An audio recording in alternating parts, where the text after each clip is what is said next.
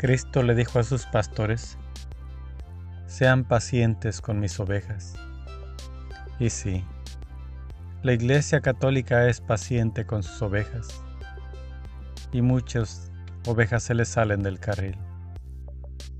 Ahorita andan muchos trabajadores buscando esas ovejas descarriadas que están lastimadas y heridas y ya no se acuerdan más de aquel corral en el que vivieron un día, en el que nada les faltaba, todo lo tenían. Pero un día ya no les importó su dueño y se salieron.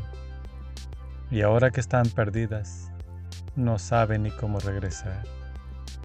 Les grita su dueño, pero están tan heridas que ya no pueden escuchar.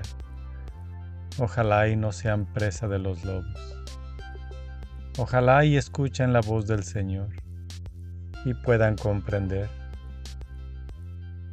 que el corral del Señor hay abundancia y libertad.